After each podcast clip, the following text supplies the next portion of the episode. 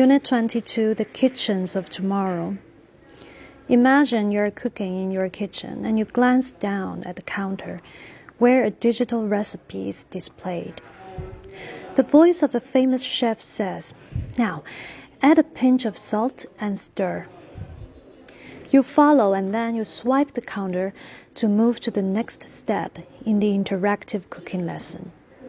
You then reach into the oven to take out the fish that is being cooked.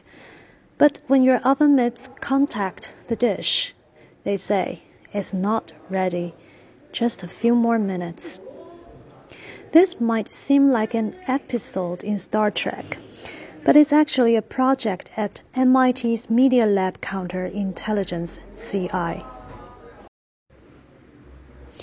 This small group of inventors, scientists, and researchers is focusing its intellectual energies on kitchen facilities that we use every day. Their goal is to make a smart kitchen that will help us in every way possible.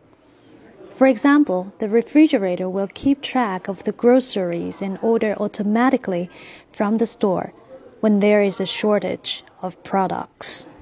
A coffee cup will tell you when it's the right temperature to drink, while your knife will warn you of harmful bacteria in the food before you consume it. These objects work with a combination of sensors and computers to make your kitchen a more enjoyable place to work. You will be able to cook dishes you never dreamed of, and burning something in the oven would happen only in the past. Despite the convenience they provide, these intelligent kitchen appliances might seem too costly for many people. Take the multimedia refrigerator from Korea, for example.